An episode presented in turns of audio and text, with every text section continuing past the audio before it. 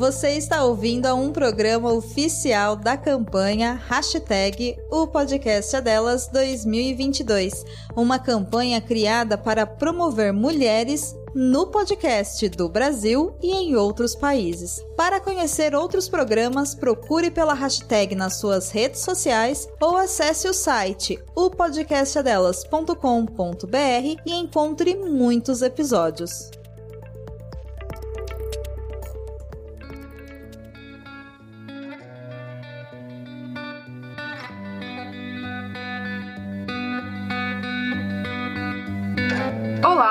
Este é o podcast Batendo Prova. No podcast de hoje temos uma convidada super especial, a Ana Elisa Ribeiro, que atualmente é professora titular e pesquisadora do Centro Federal de Educação Tecnológica de Minas Gerais, Cefet MG, e também professora do curso de Letras do Programa de Pós-Graduação em Estudos de Linguagens e do Ensino Médio. Bem-vinda! Obrigada, obrigada, gente, pelo convite. Estou feliz de estar aqui para esse assunto, né? Principalmente o assunto do, do coração. Para quem está chegando agora, nosso interesse é mostrar um pouco do mercado editorial, para quem está começando e bater prosa sobre os bastidores do mercado, sobre os deleites e os dissabores envolvidos no dia a dia de quem se dedica à elaboração de livros para o desfrute de leitores de todos os tipos. Acompanhe o Batendo Prova no seu agregador favorito e nas redes sociais e fique por dentro dos bastidores. Descubra como o mercado funciona e também algumas fofocagens que rolam no meio editorial. Os episódios novos saem quinzenalmente de quarta-feira. Eu sou Damares Barradas. Eu sou Teresa Castro. E a gente está recebendo a Ana Elisa aqui. Nossa entrevistada de hoje, além de atuar como professora, também é escritora, curadora e coordenadora de coleções de livros acadêmicos e literários por editoras brasileiras. E aí, Ana, a gente queria né, começar essa introdução de conversa perguntando para você de onde surgiu seu interesse pela literatura e principalmente pela escrita. Ó, oh, Tereza, é difícil localizar, mas lá de, de criança. É, interesse pelo, pela leitura é uma coisa da minha vida toda. E não é porque porque tem uma coisa assim, fui criada numa casa com muitos livros. Não, não fui. É, não tinha muitos livros. Não tenho. Eu, eu tenho pais que têm estudos, né? O, meu pai e minha mãe têm curso superior, mas eles nunca foram leitores de livros. Eles eram leitores de, de imprensa, né? De revista, jornal. Então eu não sei muito. Eu acho que eu me interessei pelos livros, pela literatura e pela leitura na escola. Mas livremente. Não, não foi uma coisa também. Eu não me lembro de um professor, de uma professora. Eu me lembro de descobrir aquele objeto e ler. Eu me lembro de ter interesse, olha que coisa doida. Eu me lembro do meu interesse em aprender a ler. Então eu não era nem alfabetizada. Eu me lembro de passar. Olha a, a cena, eu acho que muita gente deve ter tido esse sentimento. Eu me lembro de estar no carro, passar na rua assim com outdoor e me incomodar porque eu não sabia ler aquilo. E aí eu me engajei muito quando fui alfabetizada na escola. Então esse interesse pela palavra, esse interesse por saber desvendar aquele negócio ali, né? Aquelas, aqueles desenhos que depois se transformam em letras. E depois o desejo de fazer isso também é muito antigo na minha vida. Eu não sabia nenhum caminho para para fazer isso. Não sabia, até uma certa altura, eu não sabia que podia ser uma profissão, né? Eu não sabia de onde vêm os livros. Eu só sabia o que chegava na minha mão, o que eu procurava. Usei muito biblioteca de escola é, é, escolas públicas, eu sou, eu estudei sempre em escolas públicas e todas tinham uma biblioteca precária, mas tinha. E eu era uma pessoa que ia lá, pegava livro emprestado, tinha aquela carteirinha, né, que a bibliotecária marcava lá, tem que devolver dia tal, né? E aí eu fui achando que isso era muito sério para mim. Eu gostava muito de fazer, gostava muito de ler, gostava de imitar aquela escrita. Então eu tenho uns cadernos aqui da época de criança, assim, que eram cadernos em que eu anotava trechos que, que, que eu gostei. Então, é, eu estava lendo um livro de poema ou de prosa, o que fosse, eu ia lá, não podia marcar o livro, porque o livro não era meu, geralmente. E aí eu copiava trechos à mão, né? E era uma maneira de me encantar de novo por aquele trecho daquele texto que eu não teria em casa. E aí começou a me dar vontade de ter meus livros que é outra encrenca, né? Onde eu ia arrumar dinheiro para ter meus livros. Aí eu parava de lanchar na escola. Eu ficava um tempo sem lanchar na escola para ir juntando a grana do lanche para ver se dava para comprar um livro. Aí eu descia do ônibus no meio do caminho, tinha uma livraria siciliano dentro de um shopping. Eu ia lá e comprava alguma coisa. Às vezes tinha aqueles, aquelas bancas de ofertas. Comprei muita coisa assim. E fui fazendo uma, uma bibliotequinha até o dia que eu pude comprar minha primeira estante, aquelas estantes de metal, né? É, aquelas estantes que tem, né? Todo mundo tem uma estante dessa, ou na biblioteca. Eu acho que eu tenho aqui atrás de mim, né? Isso, a minha era preta. Era essa aí, preta, né? E estão tá, aqui, elas estão, são duas, elas estão aqui em casa até hoje. É, elas se mudaram comigo várias vezes. Então, é um interesse super genuíno, muito antigo na minha vida, e que depois eu fiquei pensando um jeito de transformar em profissão. Eu nunca consegui direito, assim, perfeitamente, mas eu nunca deixei de fazer é, nenhuma dessas coisas. Escrever de jeito nenhum, isso é sagrado para mim. Escrever é, sofre. Quem, quem quer escrever né, e fazer disso uma coisa um pouco mais séria é muito interrompido, né? É muito atacado até. Então é uma coisa que eu protejo muito, né, a, a vida toda e cada vez mais. É, e a parte de a, a, minha função editora, né, também eu nunca deixei, nunca abandonei completamente. E fui ser professora. Ser professora não era a minha primeira, não era o meu objetivo quando eu fui fazer letras. Eu fui fazer letras por absoluto amor à língua portuguesa fui fazer letras pensando, eu vou me formar, me especializar em, em, língua portuguesa e dar um jeito de ficar nas editoras. E fiz isso mesmo durante um tempo, mas chegou uma hora que eu estava fazendo as duas coisas, comecei a dar aula também. E quando eu tive que escolher, eu fui dar aula é, por questões muito práticas, assim. É, financeiramente era melhor, eu tinha um, uma condição naquele momento de abrir cursos, né, fazer coisas que não existiram para mim, para minha geração. Então eu pensei, bom, se eu estiver numa instituição, eu posso ter, enfim, politicamente, né, é, é, criar coisas. E foi isso que, que a gente fez mesmo. Então acaba que eu, eu dou aula num curso de letras e edição, né, um curso que saiu da, da minha canetinha aqui, né, eu, três, quatro colegas, a gente uma comissão designada para isso e a gente fez esse, esse primeiro desenho, né? Lógico que ao longo dos anos ele vai sendo mudado, aperfeiçoado. Então, assim, eu acho que tem uma coisa na escola, tem uma coisa na liberdade, muito fundamental. Foi eu ter liberdade para escolher o que, que eu ia ler, ter bibliotecas abertas, públicas, em que eu pudesse livremente escolher e levar uma coisa debaixo do braço para casa eu não encontrei gente para me atrapalhar. O que, que eu estou chamando de gente para me atrapalhar? Ficar me censurando, falando esse livro não é para você, não pode isso, não pode aquilo. Não, tinha gente conservadora ao meu redor, mas não me incomodaram. né? Então, assim, essa liberdade foi fundamental. Eu, eu, li muita coisa até, até o final do ensino médio, eu li muito. E é curioso porque era para ter lido mais, né? Quando eu fui para o ensino superior, ele menos. Em menos tempo, na verdade, né? Eu também passei por isso. O tempo diminui, as leituras obrigatórias é, tomam espaço das suas leituras literárias, as que você quer, né? Isso aí atrapalha um pouco a nossa caminhada mais, mais prazerosa, mais. Você lê menos por hobby, mais por obrigação. E mais por obrigação, é muita coisa que você não queria ler, né? Enfim, aí, aí a coisa se inverte, mesmo sendo na área de letras, é meio engraçado isso. Mas eu continuei forçando, assim. Teve um momento, eu sou linguista, né? De formação. Teve um momento que eu percebi que eu não estava lendo literatura quase nenhuma, porque nada deixava. né? Tudo se enfiava no, no, no, no, horário. E aí eu, eu percebi isso e comecei a me forçar, assim, não, eu vou ler literatura pelo menos dois livros por mês.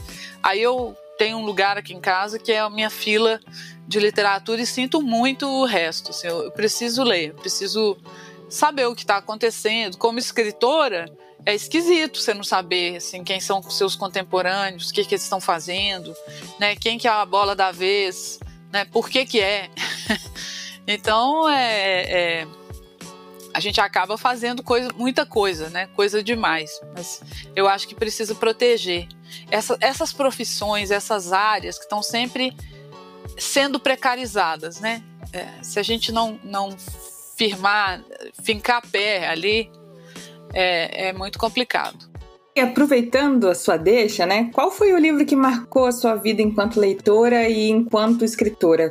É, quais são os livros que te marcaram? Essa pergunta cabeludíssima, né? Difícil, eu adoro assim, isso. É muito, é, é muito livro legal pra caramba. Eu vou falar um negócio mais clichê do mundo. Eu lembro, assim, de ficar em choque lendo Guimarães Rosa, em choque. Eu, eu, foi os Grandes Sertão Veredas disparados. Grande Sertão Veredas foi a coisa mais esquisita que eu já li, que me deu mais. esquisita boa, né? Me deu um choque, assim, de. É, de que que aquele cara fez, né? Como assim? Depois dele, todo mundo é cópia do, do, do, que ele tentou fazer ou do que ele fez. E aquilo me impressionou profundamente. Primeiro, porque eu custei a ler eu entrei no livro umas quatro vezes. Eu, eu entrava e não conseguia. Era como se eu tivesse que entrar num portal, assim. Pra outra dimensão, né? É, aí eu voltava falando, não é possível, eu tenho que conseguir ler isso. Aí eu entrei de novo, não deu. Sabe, eu dava ré. Eu dava ré, não, agora vai. E uma hora, a hora que foi, eu entrei naquele universo, entrei naquele livro. Foi, tem dois livros me fizeram chorar na vida só, dois. Eu não choro, eu choro em novela, choro em sala de aula, choro em defesa de aluno, choro em todo lugar. Livro não me. É, Grande Sertão me fez chorar no fim, e Germinal, do Emílio Zola, me fez chorar também. Mas assim, aquilo bateu muito, muito forte. Achei muito impressionante, muito inteligente, uma história maravilhosa. Tinha tudo ali, né? Assim, tinha, tinha história e tinha linguagem que são as duas coisas que eu acho que tem que caminhar juntas é, para ser literatura, né? É, o que você conta e como você conta. E aí, o outro que eu vou lembrar, só para mudar de gênero, é, é, o Paulo Leminski. Quando eu li Paulo Leminski, a, a poesia dele me deu também um certo choque, assim, no sentido de. Eu pensei, ah, isso pode? Porque eu achava que poesia era só século XIX, né? Eu achava que a escola faz umas coisas com a gente. É, eu achava que poesia era uma coisa assim muito rimada, meio careta, usando palavras difíceis. É, né? Tinha só tema bonitinho. E, enfim, eu tinha uma ideia de poesia que eu acho que é a ideia que muita gente tem. E muito escolar, e muito careta. E muito... Quando eu li o Paulo Leminski e tem aquele negócio leve, meio piada, muito curtinho. Aí eu levei um choque de, ué, pode, pode também? Isso aqui também é poesia? E aí foi ótimo, porque te abre, te abre a, a cabeça para outras direções. E aí eu fui para essas outras direções que eu, que eu, com as quais eu me identificava mais, né? E, e, isso foi meio na escola e meio fora da escola. Se você depender só da escola, é complicado, né? principalmente para essas coisas que levam ao pensamento, né? A, enfim, a desobediência, a, né? a rebeldia. É verdade. É incrível quando a gente encontra um autor que inova, né? Que quebra as nossas concepções de algumas coisas. É muito legal. É muito legal, né? Muito. É, eu lembro mais disso do que de aula assim, quantas horas eu tive que ficar sentada na sala de aula ouvindo alguém? Muitíssimas. E eu não me lembro nada. né? Eu, eu me lembro mais desses momentos, assim, sabe? Que foram, tiveram, um, mexeram comigo. E geralmente esses momentos eram ali na biblioteca, no corredor, na sala, na outra sala que não era sala de aula, é, numa conversa às vezes ela conversa com o professor no corredor, não, não é aquela coisa ali da matéria, né? É um papo que você tem assim com um professor que nem é o seu professor, às vezes é professor de outra turma. e, e, você dá sorte assim, da pessoa te falar uma coisa e, e, mudar um pouco seu, sua trajetória, né? Isso é muito legal. Sim, verdade. Ana, no seu site você disse que adoraria se aposentar no tempo justo e passar a trabalhar seletivamente, produzindo muito mais literatura e ensaio. Por que esses dois gêneros? Por que essa escolha deles dois? Ah, acho que é porque me dão mais prazer mesmo, assim. Acho que é, essa coisa do trabalho compulsório, né? A gente perde muito tempo com coisas é, que você não queria, tá? É sua vida, né? Primeiro a gente, a gente via pensar todo dia que o que, que você está fazendo com sua vida. São suas horas de vida, não é hora de trabalho, é hora de vida. E aí você pega suas horas de vida e, e tem que entregar para alguma coisa que geralmente também não é sua. Eu dou a sorte de ser funcionária, servidora pública. É, como servidora pública, é, eu tô, as minhas horas são para pessoas, são pro, pro, pro público, né? Não, não são para, não, não tem nenhum empresário que vai ganhar o meu dinheiro, né? Então assim, me alivia um pouco.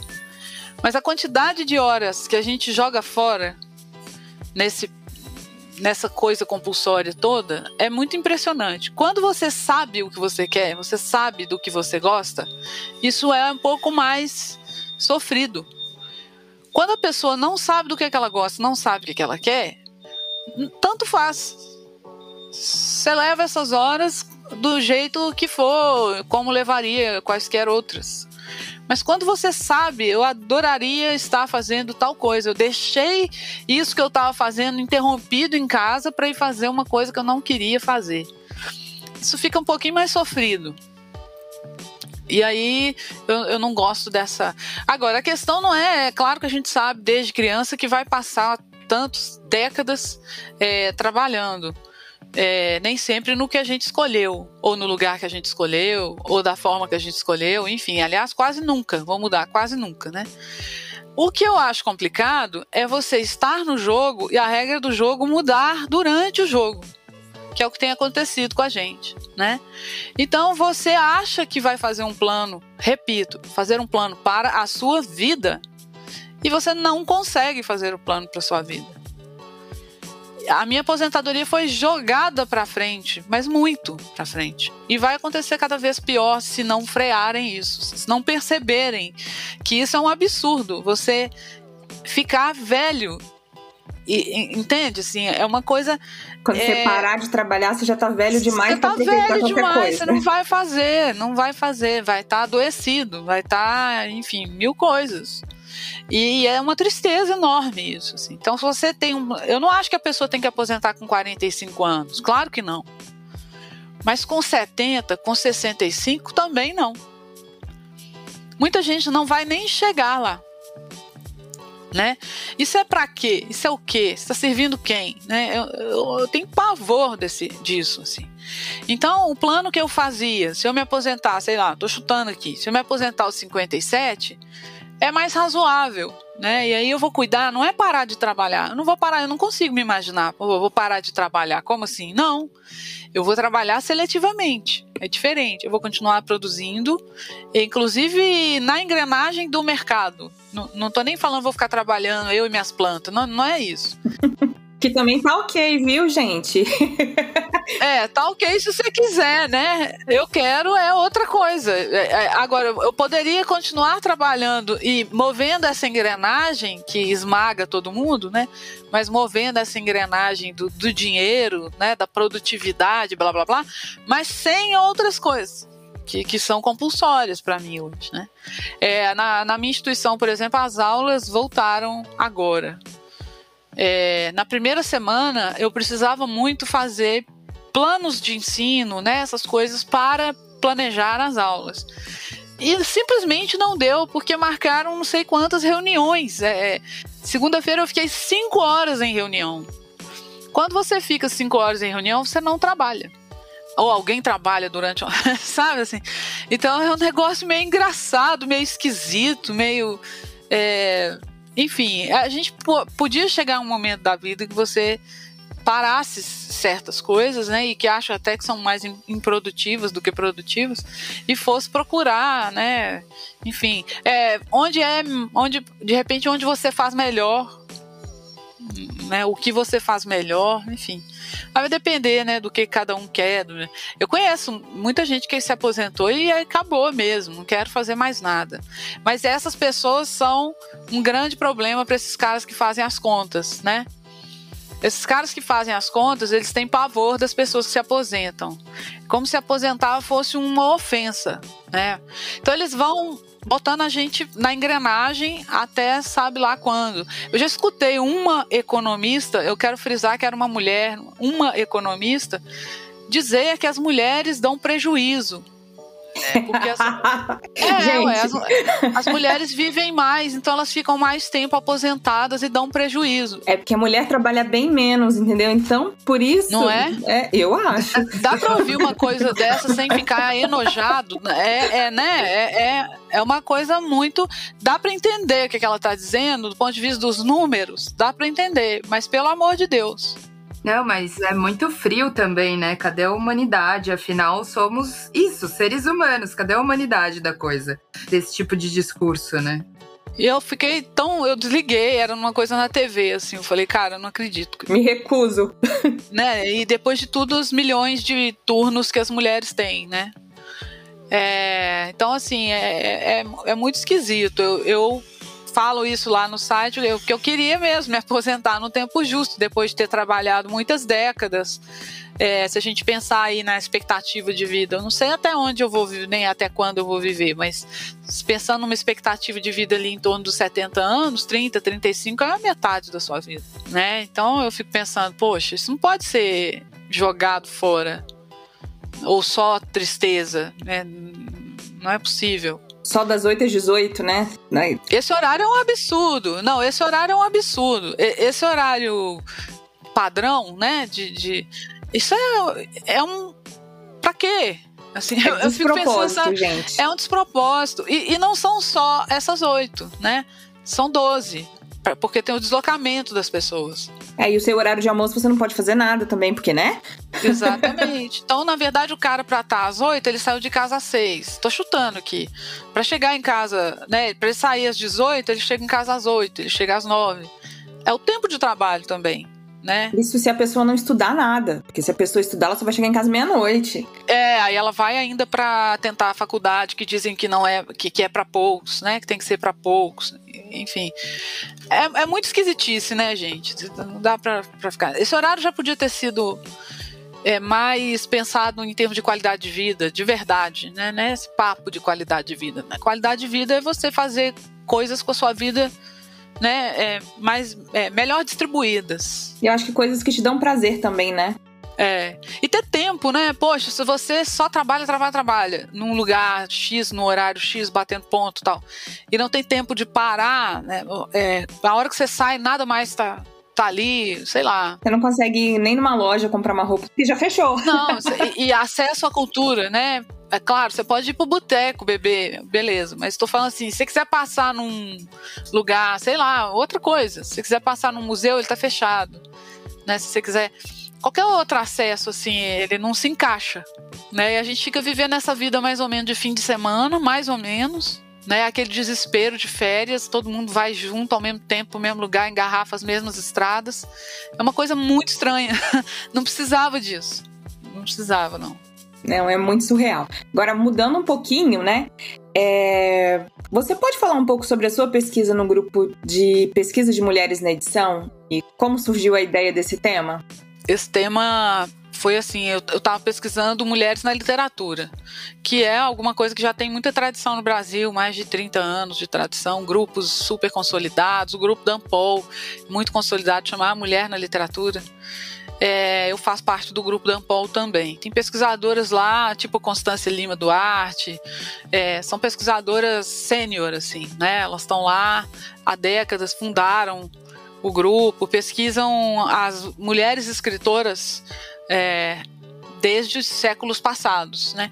Então, basicamente, o que elas faziam era é, saber. A pergunta é: cadê as mulheres, né? Quando a gente olha um livro didático falando do século XIX, não aparece uma mulher. que a gente aprende na escola que tinha Zé de Alencar, Machado de Assis, não, sei, não, não aparece uma mulher.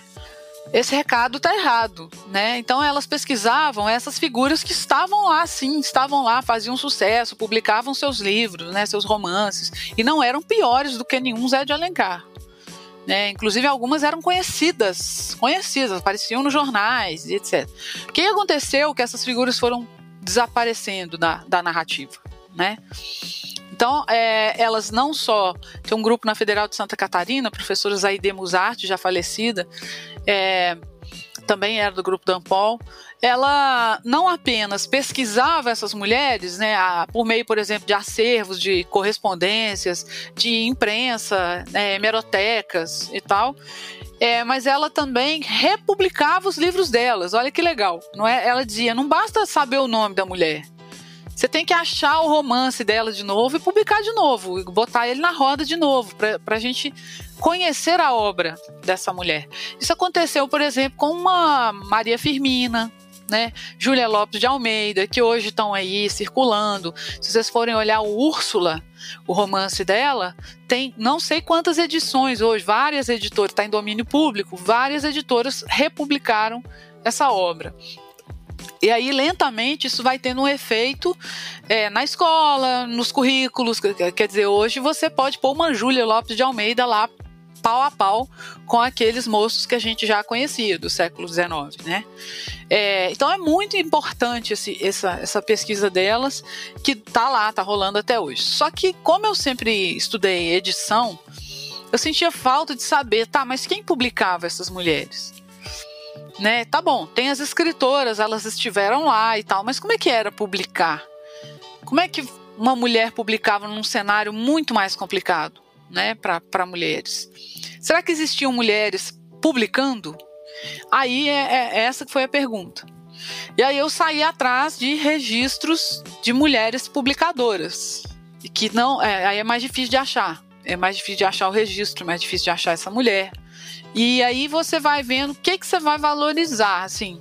Por exemplo, eu encontrei você vai achar assim resquícios, aí tem que ir para os arquivos, ler correspondência também, ver o que estão falando daquele momento, né?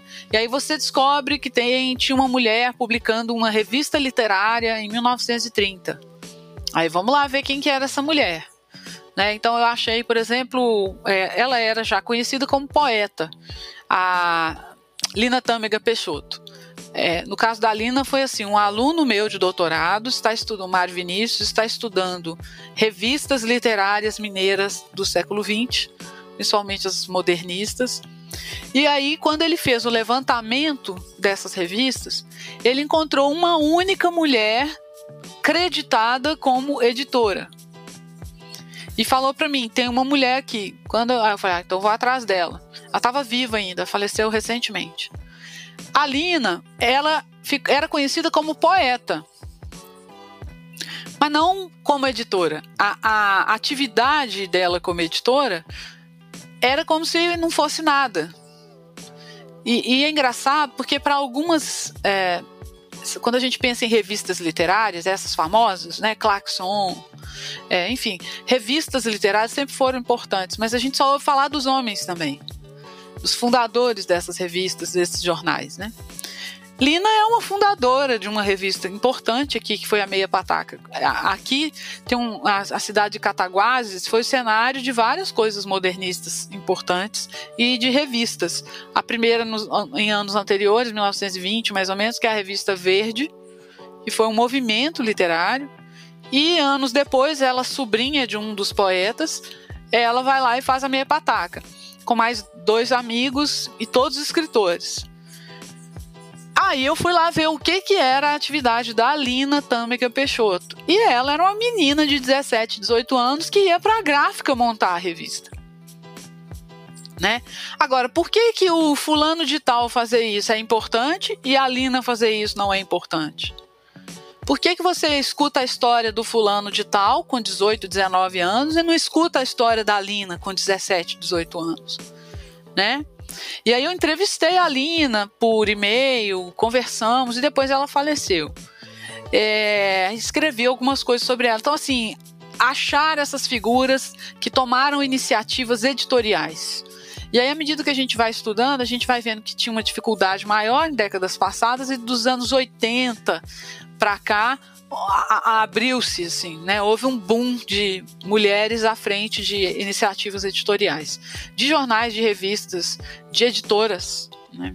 editoras, empresas. Várias mulheres fundaram editoras nesses anos aí, final dos 70, anos 80 e anos 90.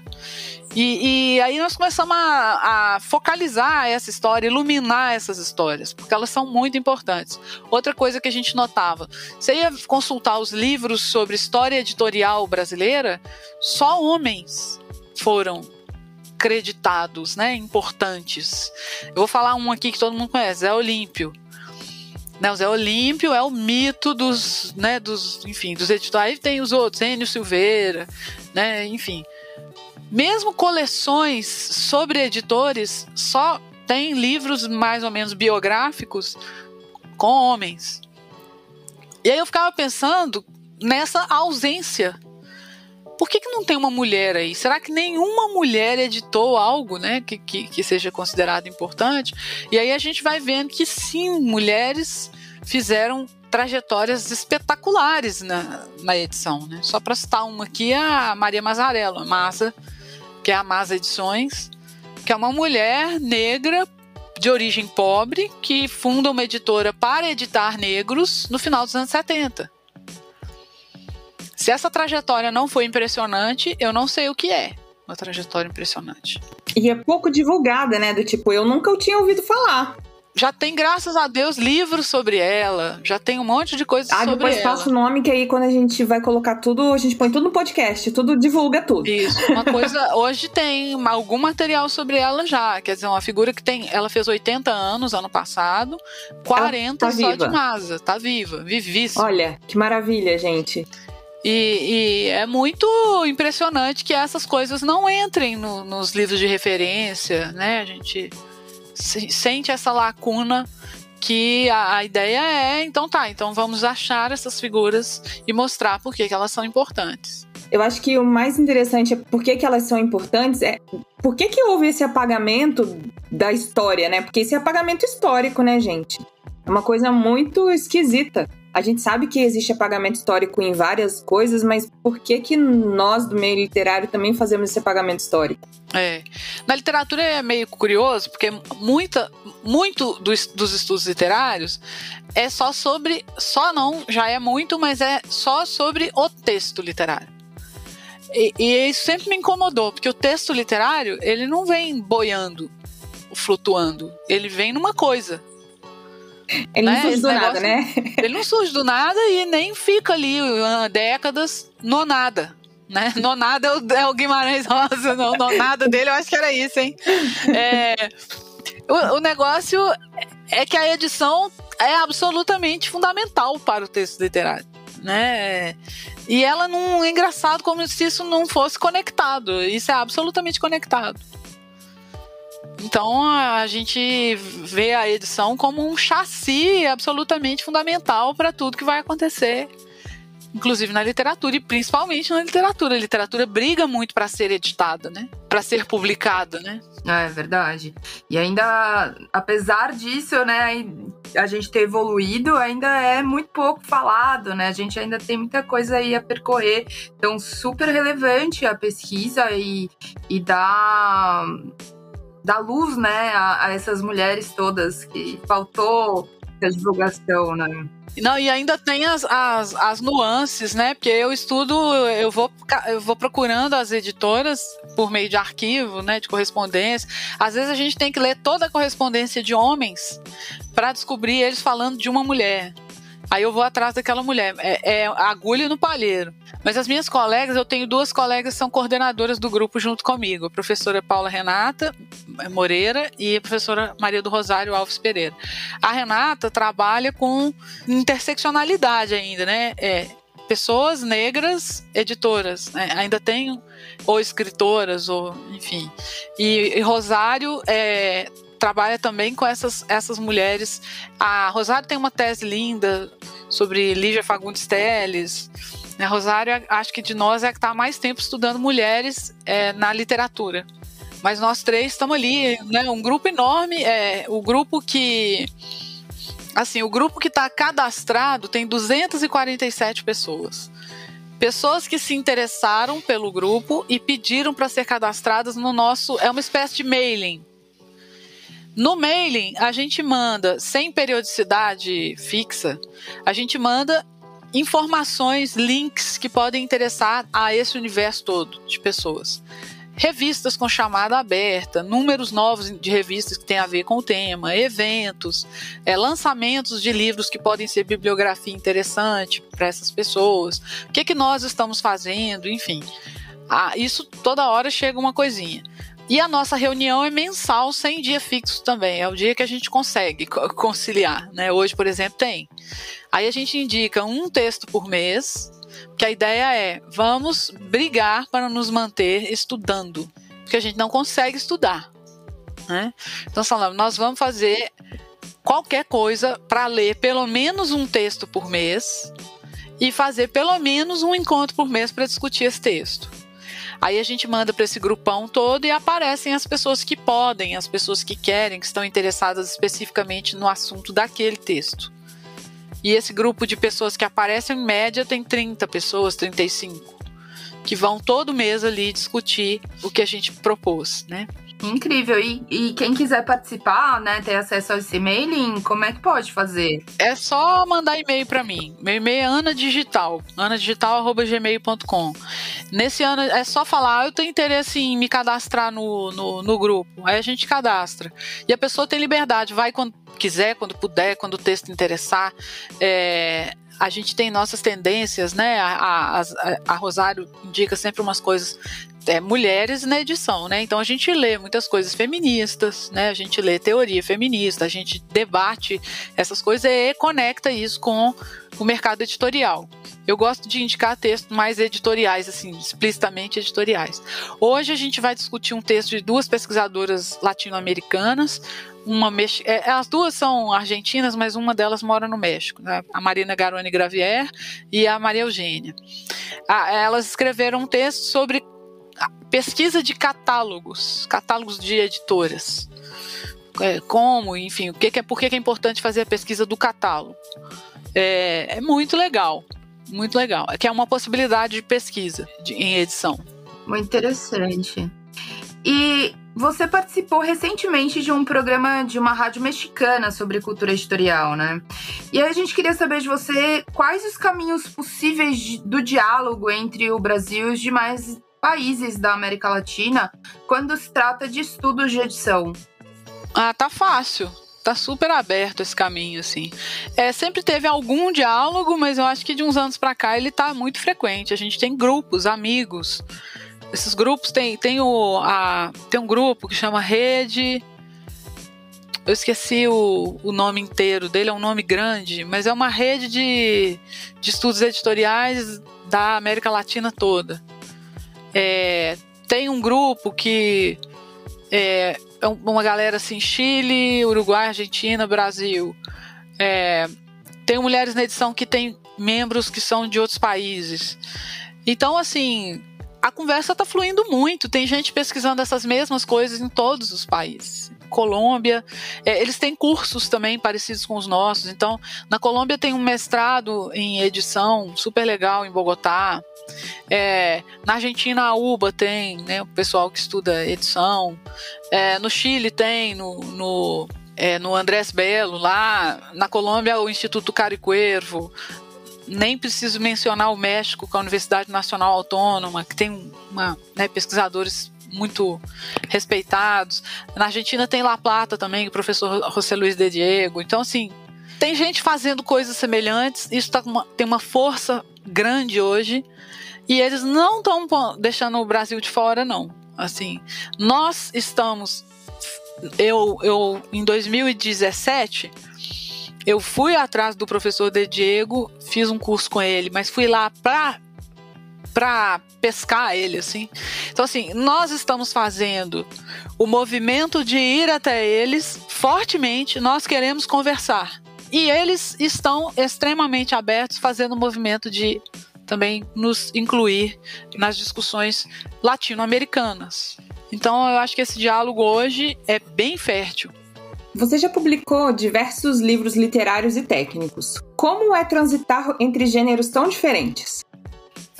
É esquisito. Boa. Não, mas é esquisito porque, sabe, porque as pessoas acham que a gente tem que ficar num lugar só, né? É, tem, tem um negócio assim, eu sinto um pouco, ah, mas essa é a mesma que faz aquilo, né? É uma pessoa multifacetada. É, mas é, você tem que ter.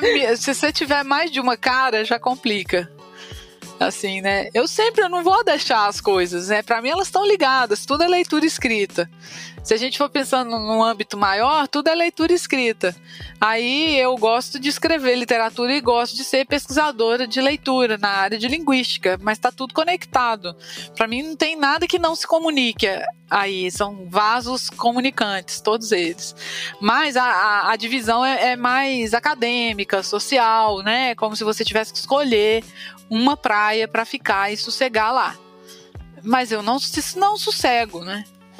E, e, acho que não é dividido. Não tem essa divisão. Essa divisão é uma fronteira, no pior sentido de fronteira. Então, não, eu não vou obedecer mesmo. As pessoas vão ter que entender que essa pessoa que faz isso também faz aquilo. Me né? recuso a ficar quieta no meu quadrado. Eu vou não, não tem os quadrados. quadrado. Aqui é tudo redondo e tudo com saída.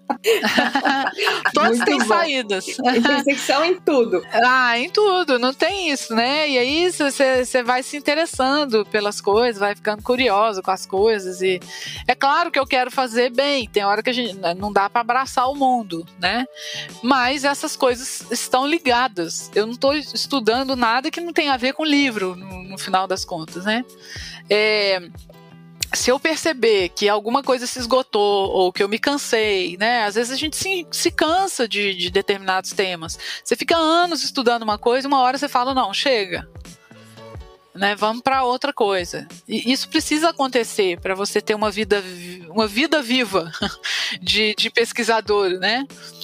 Agora, é, até isso acontecer, né, você pode se interessar, enfim. Aí você encontra interlocutores interessantes, aí você percebe que no outro país estão fazendo uma coisa legal e, e, e eles veem também, pra, olham pra gente também, olha que legal estão fazendo, né? Então, não é exatamente fácil ter essas multifaces aí, justamente porque os caminhos são muito excludentes. É, a minha trajetória acadêmica é linear. Eu me formei em letras, mestrado em linguística, doutorado em linguística. Mas eu tenho colegas que têm uma trajetória menos linear. A pessoa faz comunicação, aí o mestrado dela é em ciência da informação e o doutorado é em sociologia. Essa pessoa tem muita dificuldade de encontrar um concurso para professor, por exemplo. Porque o papo da multidisciplinar, do nanã, é só papo. É muito legal, muito bonito, é transdisciplinar, é blá blá blá, mas na hora que abre o edital para o concurso, os caras querem. Você tem que fazer comunicação, mestrado em comunicação, doutorado em comunicação. Né? Então eu conheço pessoas que sofrem com isso, têm muita dificuldade de achar seus espaços formais de trabalho, são excelentes pessoas profissionais, pesquisadores, mas conheço vários que conseguiram, acharam seus lugares com as suas, eu vou chamar, né, com os diálogos que fazem com, com outras áreas. Então, assim, é, eu, eu percebo às vezes assim que eu tô num espaço que não estão entendendo direito qual, qual que é, qual é o que tá ali, né? Assim, é meio isso. E você dá aula do ensino médio ao doutorado, né? E como é lidar com esses públicos tão diferentes e com escritas também diversas? Ah, hum, é, eu tento fazer uma vantagem, disso uma vantagem, no seguinte sentido. O, é, primeiro que eu dou aula no, no ensino médio de uma escola federal privilegiada. Assim, os meninos. Tem meninos de todas as classes sociais, de todas as cores, de todos os credos. Uma escola autônoma é, que, que nos dá liberdade de trabalho, confia no nosso trabalho. Isso é um privilégio. A educação não tem feito isso com seus professores. É, esses meninos são muito bons. Então, dar aula para eles, às vezes, é melhor do que dar aula na graduação, em termos de o que, que eles produzem, a energia que eles têm para fazer as coisas. É, então, é, como eu tenho muito tempo que é esse o meu, a minha atividade é essa, né? Nós que somos professores de institutos, centros federais, etc., a gente dá aula nos três níveis.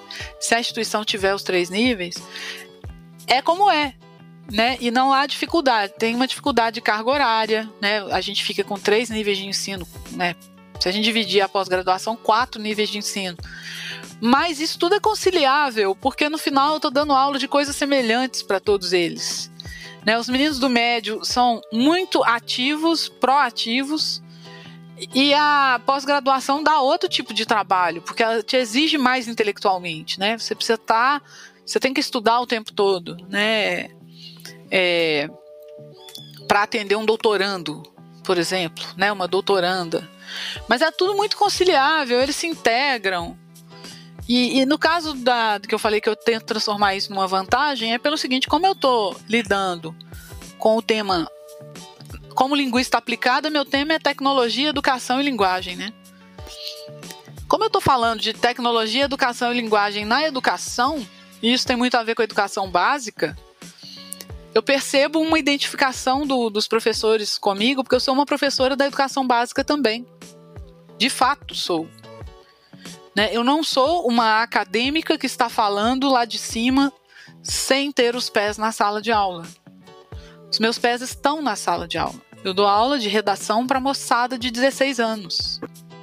Você não está distante da realidade que você está ensinando para eles. Isso é muito. De forma alguma. Muito é claro louco. que a minha escola tem diferenças em relação a outras escolas, com todas as redes são diferentes entre si.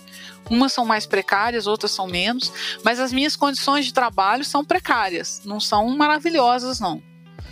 O que eu acho que eu tenho de ganho é tenho liberdade, eu posso ser criativa, eu posso desobedecer. Isso é fundamental. É, as discussões sobre o ensino médio se abatem diretamente sobre nós. Né? É, então, assim, o que eu faço é alimentar o meu, a, a, a minha face pesquisadora de linguística aplicada lá na pós-graduação com a minha atividade de fato com os pés na sala de aula da educação básica, né, do, do ensino médio. Eu ensino moçadinha a escrever todos os dias. Então, quando eu falo acontece isso, isso, isso, eu estou lá, eu estou vendo né, é, é, menos mediado, né? É claro que eu respeito os meus colegas todos e todas de todas as universidades que foram também meus professores, é, que eles, eles sabem das coisas por meio de seus mestrandos e doutorandos que são professores. A minha situação é um pouco diferente dessa, porque eu também atuo com os meus mestrandos e doutorandos que são professores, mas eu também sou professora né, do, do ensino médio. É, isso é ambíguo para nós, porque ao mesmo tempo que a gente sente que isso é um, uma coisa poderosa, né, é uma coisa boa, nós estamos lá, a gente sente um certo desprezo, às vezes, é, de colegas de universidades é, um olharzinho assim, meio, ai, você dá aula no ensino médio, é uma coisa menor. Isso a gente percebe, a gente sente. Tem preconceito. Acho que a palavra é essa. Tem preconceito. Então é, é, é muito ambíguo, é muito, de novo, estranho, né? Eu tô sempre me metendo em situações é, múltiplas. Né? Atípicas, né? Atípicas. Agora, de fato, isso podia ser típico, né? Isso podia ser típico. Se o professor da área de educação tivesse engajamento é, real assim com, com a escola básica. Eu acho que conseguiria transitar melhor e entender melhor a necessidade lá em cima, se você tá lá embaixo também, né? Se você tá na... E o professor, colega, às vezes fica. Ele antipatiza. Eu ouço muito esse papo, assim. Ah, lá vem aquele acadêmico falar que não sabe nada da minha vida falar o que, que eu devo fazer. Esse é um papo recorrente, né, entre professores da educação básica que antipatizam com a situação do do acadêmico puro, né, vamos dizer assim, que vai lá ditar regras, né, dizer coisas que ele não vive, né, na verdade, não vive. Tanto que é, tem uma antipatia sobre é, delírios. Né? Às vezes o, o acadêmico ele fala de um mundo ideal que não tem nada a ver com a realidade. nada a ver. Né? Eu me cansei de ler nesse, é, nesse assunto das tecnologias digitais, por exemplo, eu me cansei de ler coisas assim absolutamente delirantes delirantes. Eu lia e falava: esse cara não tem a menor noção do que é uma sala de aula de uma escola estadual. E nem de uma federal, que mesmo sendo federal não tem nada. Né? Eu, eu lia e falava, gente, pelo amor de Deus, desçam daí. Né? Por que, que eu falava? Aí todo mundo, nossa, mas você. Não, mas você não, porque eu sei, tá lá, eu vejo, minha escola não tem esse, esse acesso, né? Essas coisas. Isso deixa a gente é, mais frustrado, mas com o pé mais no chão também. Então, é, é, eu, nossa, tem coisa que você fala, não é possível. Mesmo os documentos oficiais, né? Quando você lê a base nacional como curricular, tem hora ali que você começa a rir, assim, você, você fala, nossa, é um sonho, é um sonho poder fazer certas coisas que estão ali. Mas para fazer, eu vou precisar de condições é, infraestruturais, né? Os caras estão brigando aí ainda se tem Wi-Fi na escola, não tem. Os caras têm coragem de vetar projeto de pôr Wi-Fi na escola. Aí é complicado, né? Você vai ficar falando. É, né? Bota um documento todo importante lá dizendo tem que trabalhar isso, trabalhar aquilo, trabalhar aquilo. Tudo depende de computador. E aproveitando, né, que você está falando disso, é, a gente queria saber um pouco mais sobre a linha de pesquisa Edição, Linguagem e Tecnologia e o que significa a visão independente do que sejam os estudos da edição. Ah, é, é um pouco aquilo que eu falei. A gente entende edição como uma coisa. É, é que às vezes a edição é entendida dentro da literatura. E aí você acaba forçando ou induzindo pesquisas sobre texto literário. A gente não entende que a edição esteja dentro da literatura, a gente entende o contrário. A edição é um campo à parte e edita-se qualquer coisa. Então, no nosso programa, nessa linha de edição, linguagem e tecnologia, que é uma linha outra, tem a linha de literatura que é outra. Né? Então, na linha de edição, a gente tem pessoas estudando edição de revista, edição de jornal, edição de marketing digital, edição de vídeo, edição de livro literário, edição de livro de negócios, edição de muitas coisas. Se o cara quiser estudar um best-seller bem comercialzão, ele acha espaço com a gente. Se a pessoa quiser estudar as edições de tudo que aconteceu, sei lá, com Harry Potter, ele é muito bem-vindo. Ah, porque não é literatura, sabe assim? Porque tem essa coisa, ah, isso não é literatura. Para nós não interessa. A gente quer saber qual é o aspecto editorial que a pessoa vai focar. Nós temos estudantes de mestrado e doutorado estudando feiras de livros independentes, no país e fora do país, é, mulheres editoras no país e fora do país. Nós temos pessoas estudando, estou tentando lembrar aqui, né, os, os que eu conheço, esse que eu falei, revistas literárias do século XX. Né?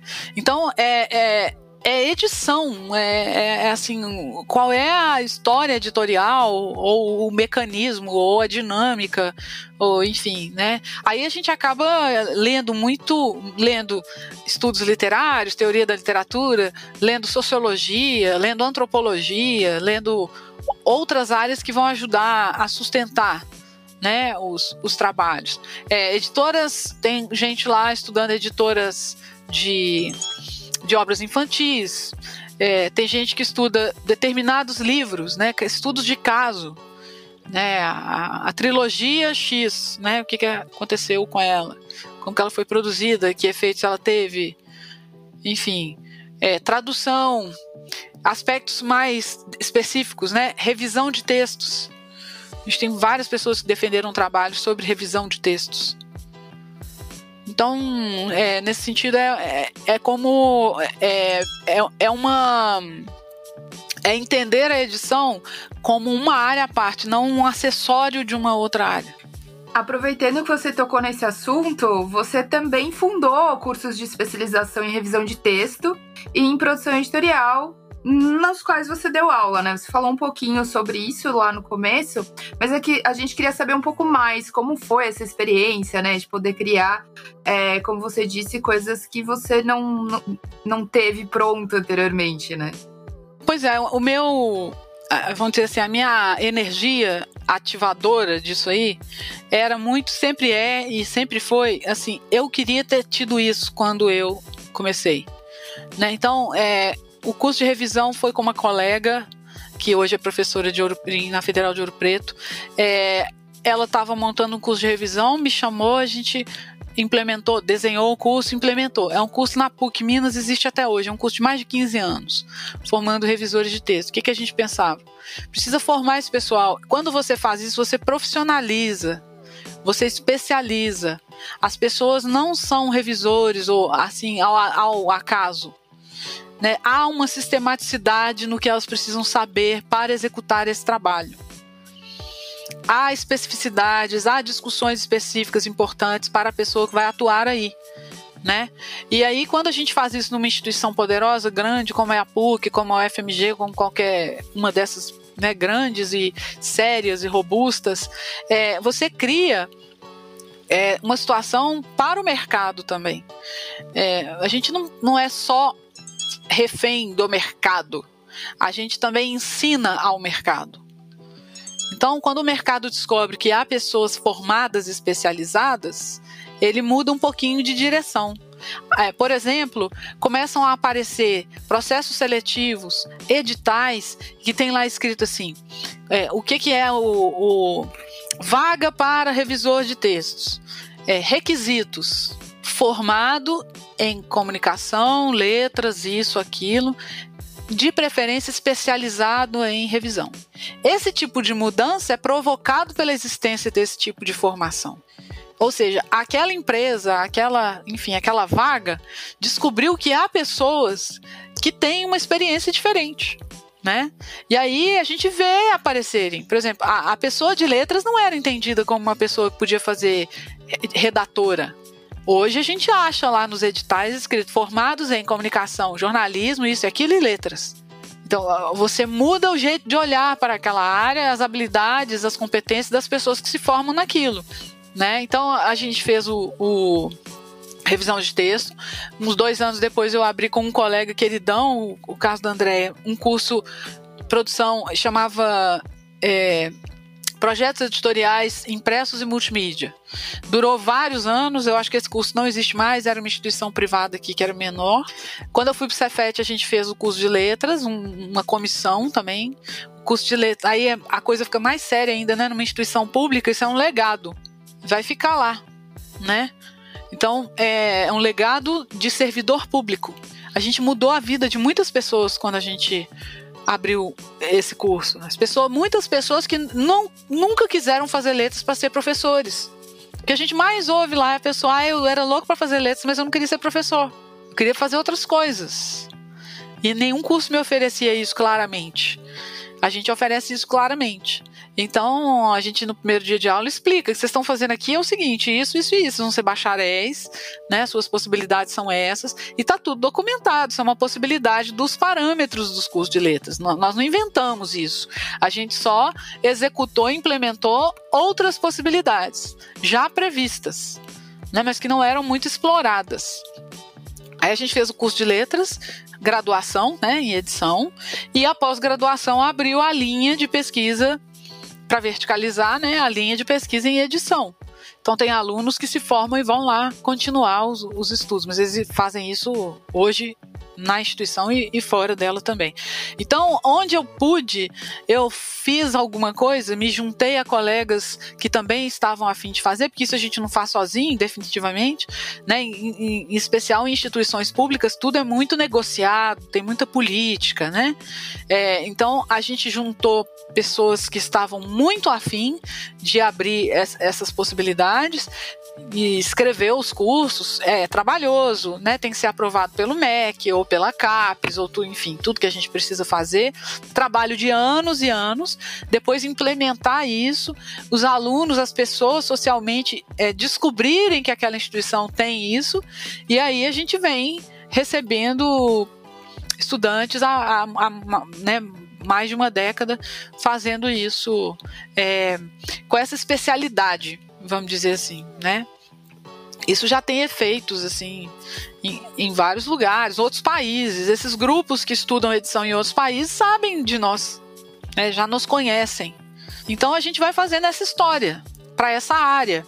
Né? Não é uma área muito conhecida, né? não é uma área que goza de um enorme prestígio, né? não é nada disso. Mas a gente vai construir, porque a gente tem que ter a paciência de saber que isso é lento.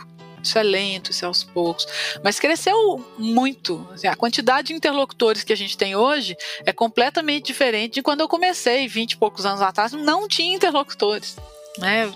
Custava achar um grupo que tivesse fazendo coisas, é, essas coisas, né, que me interessavam. Hoje a gente acha fácil, assim. Então já houve uma mudança. A gente vai mudar um pouquinho, não muito, mas é, a gente queria saber quais foram os seus maiores desafios no mercado editorial.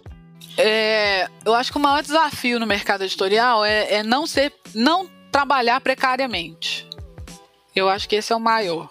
É a chance de você ter um, uma atuação muito precária, de ganhar mal, de não ser registrado, né? Vamos dizer assim, de ter um trabalho plataformizado, uberizado. É, essa, isso é muito perigoso. É, esse eu acho que foi o desafio, ter um emprego razoável, né? Ter é, um salário condizente com o que eu queria fazer, enfim. E não acontece só nessa, nessas profissões do livro, né? Mas é uma, uma área que vem sofrendo mudanças é, grandes, mercadológicas.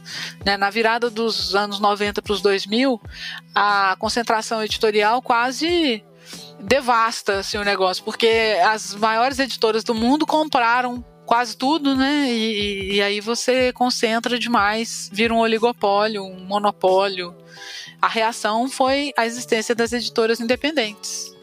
Né? Então, hoje a gente tem aí muitas editoras independentes, né? de portos diferentes, enfim, com capacidades diferentes, mas é uma belíssima reação. É, então, assim, é, é um, um, universo, um espaço de trabalho que você tem que proteger, né? que você tem que ficar esperto, saber se mover. Eu acho que esse é um desafio grande. Agora, em termos de edição, né? editar livro didático foi, foi foi importante. Foi, eu acho um, das, um dos segmentos mais difíceis, complexos, caros, né? E depois é, os editais de plano nacional, né, os, os editais de PNLD vão ficando cada vez mais loucos e mas em termos de complexidade, né, editar livro didático é muito complexo, muito interessante. Foi por onde eu comecei e aí os outros, né? Editar literatura também tem suas complexidades. Editar poesia num mundo que diz que não lê poesia, né? Num mercado que diz que poesia não vende. E aí você ficar editando poesia, né? Tem uma cara de rebeldia danada. E como é estar dos dois lados do mercado editorial, né? Como escritora e como curadora e coordenadora? É também esquisito, confuso. Tem gente que acha que eu tenho que ficar de um lado só. É, sabe? É também estranho. As pessoas. Ah, é, tem isso. O povo acha que você tem que ter um lugar lá e ficar lá. Eu sinto essa mesma confusão.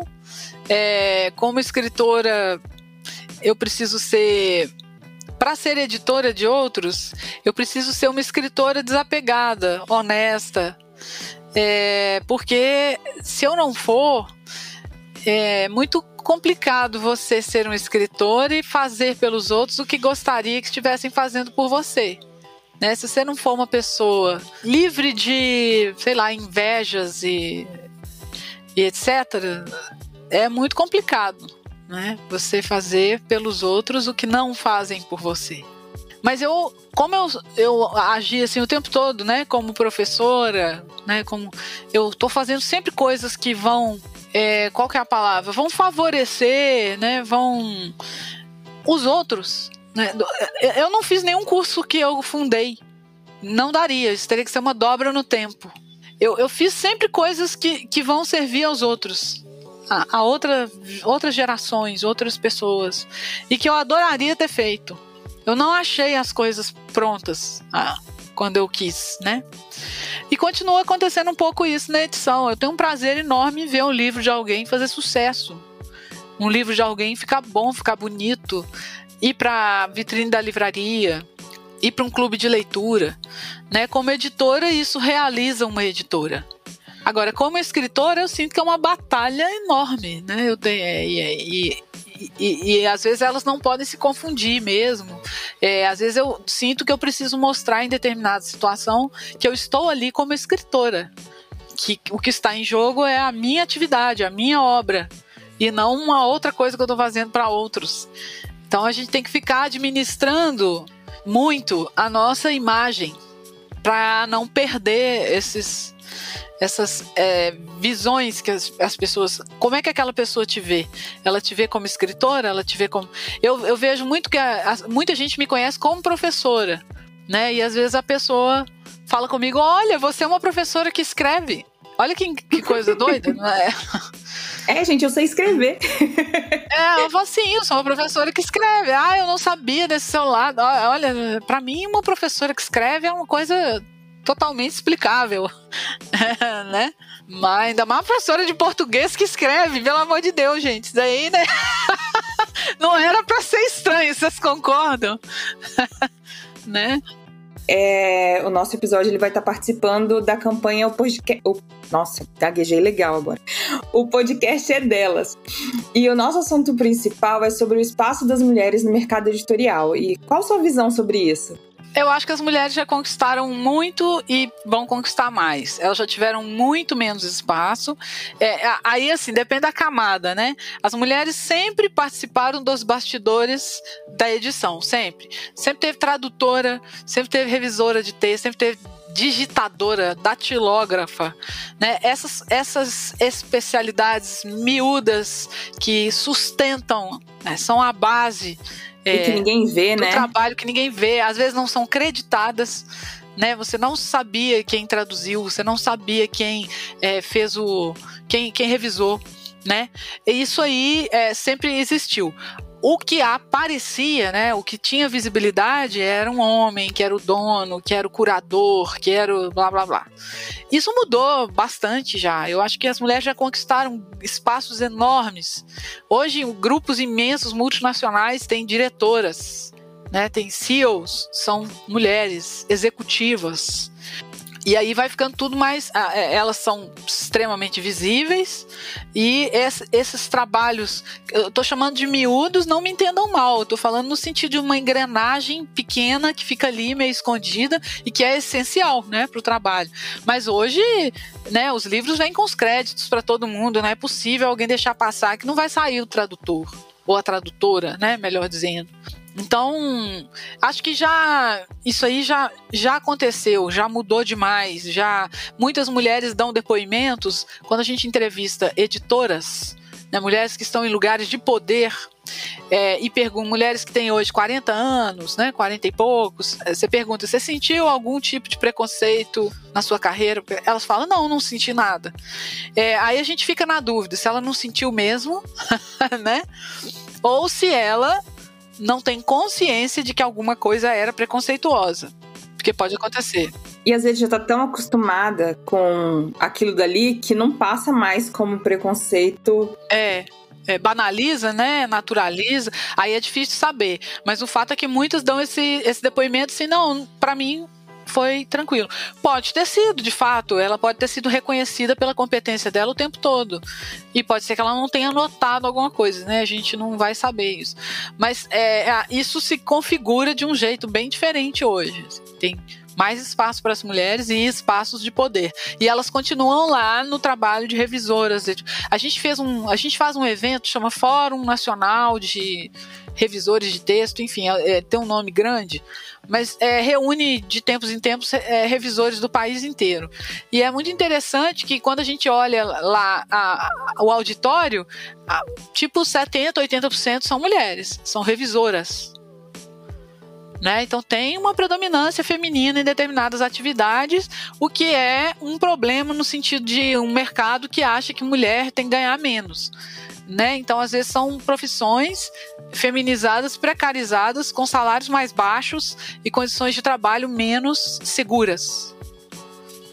Que é um clássico né? Isso aí. É, mas enfim, vai mudando. Ah, e assim, uma esperança de que, à medida que as mulheres chegam nos lugares de poder, elas também mudem e tornem mais justas a situação de outras mulheres. Eu estou falando isso como um projeto. É claro que não quer dizer que aconteça. Mulheres reproduzem machismo. Né, só para lembrar que não basta ser mulher, tem que ser uma, uma mulher, né, com essa consciência. E como você vê hoje o uso de tecnologias no mercado editorial, e-book, audiolivro e o uso das redes sociais também para difundir o livro? Eu vejo sempre, bom, com todos os cuidados, tem que fazer muita reflexão sobre redes sociais, fazer reflexão sobre como isso induz a, a uma certa é, padronização, né? A gente precisa ter cuidado para não ficar padronizando demais e tudo ser igual, porque tá dando certo, vamos fazer tudo igual, né? É, porque tá vendendo muito, vamos fazer tudo igual. Não, tem que ter a reação a isso também. Agora, do, do ponto de vista tecnológico, de, de acesso, eu sempre vejo com bons olhos ter mais jeitos de ler, ler, ouvir, o que seja, mais dispositivos, mais formas de acessar tornar a coisa mais diversa e mais democrática nesse sentido, sim. É, eu acho bom que exista livro impresso e livro digital. Eu acho bom que a pessoa possa ler no papel, no Kindle, no tablet, no celular, onde ela quiser. nesse sentido, eu não acho que isso seja uma competição. E um tem que morrer para o outro existir, aquele papo todo. Eu acho isso, esse papo de você tem que estar num lugar só. Essa chave de leitura das coisas, eu acho ela tão improdutiva. Tudo que você olha, você acha que tem que ser de um jeito só? Não, não tem. Quanto mais jeitos, mais acessos, no sentido de cada um tem as condições X ou Y. Você não consegue dar a mesma condição para todo mundo, né? A gente estava discutindo isso outro dia, assim, só para fazer uma analogia, é, do ponto de vista da, da, Ó, a gente passou dois anos em ensino remoto emergencial. Todas as nossas reuniões de trabalho foram feitas virtualmente. Funcionaram igual, as decisões foram tomadas, a instituição fez e desfez coisas tomando decisões virtualmente. Ok. Quando acabou, ah, agora vai voltar para o presencial. Os caras, ah, então vai voltar reunião para o presencial. Aí eu só posso rir, mas é rir de nervoso. Por quê? Não é isso. As pessoas queriam votar é, se agora nós vamos ter reunião virtual ou presencial. Isso está errado. Não é votar zero ou um. Não é votar bi, vou chamar assim, bipolarmente. As pessoas têm que ter acessos híbridos. Você precisa provocar uma situação em que a pessoa, por exemplo, vai ter reunião às três horas acessos híbridos. Quem estiver ali estará presencialmente e quem só puder acessar remotamente, acessará remotamente, porque as pessoas vão estar se movendo. Por que, que você tira uma pessoa de casa para uma reunião de duas horas e ela tem que pegar duas horas de trânsito, mais duas para voltar? Mananã, se ela podia fazer a mesma coisa da cadeira da casa dela, sem gastar uma gasolina a oito reais o litro sem entupir a cidade de carro desnecessariamente, ou, ou botar a pessoa numa lata de sardinha no meio da pandemia no, dentro do transporte público. Por que, que você precisa fazer isso com a pessoa? Você não precisa fazer isso com as pessoas. Você pode dar acessos híbridos, a instituição aprendeu a usar. Como é que você ignora tudo que você aprendeu? É uma facilidade de ignorar que é impressionante. Eu fico impressionado. Eu acho que é um ganho se você tiver formas de acesso diversas. A palavra é diversidade, né? Então, formas de acesso diversas. Ah, eu fiz uma pesquisa com a moçada do ensino médio uns anos atrás. Essa pesquisa está publicada, está num artigo de uma revista da USP. Educação e Comunicação, eu acho chama a revista. Chama, se alguém quiser procurar, o texto, o título do texto é Sem modo avião. É uma pesquisa com a moçada do ensino médio mostrando como que eles acessam hibridamente. Eles não pensam competitivamente. Eles estavam lendo alguns livros, esses livros clássicos que a gente estuda no ensino médio, Macunaíma, né? E, e, e, um outro que eu não lembro qual era. E o que que eles tinham nas suas mochilas? Eles tinham o, o, livro no celular, um PDF no celular. Eles tinham o livro físico emprestado da biblioteca, o mesmo livro entre aspas, o mesmo livro. E aí você pergunta para eles, mas Por que, que você tem o impresso, o PDF no celular, não sei mais onde? Ah, porque dependendo de onde eu tô, eu prefiro pegar o impresso. Dependendo, eu abro no celular. Dependendo, sabe? A pessoa se move junto com a possibilidade tecnológica. E é coisa simples, é simples que eu digo assim, é, muito social.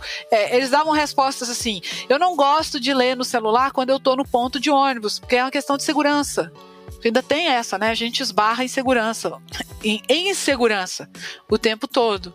Então parece uma besteira, mas não é uma besteira. A pessoa toma a decisão de ler o livro impresso quando ela está sentada no ponto do ônibus, porque ela se sente mais segura, não vai ser assaltada. Se ela tiver com o celular ali, provavelmente vai, né?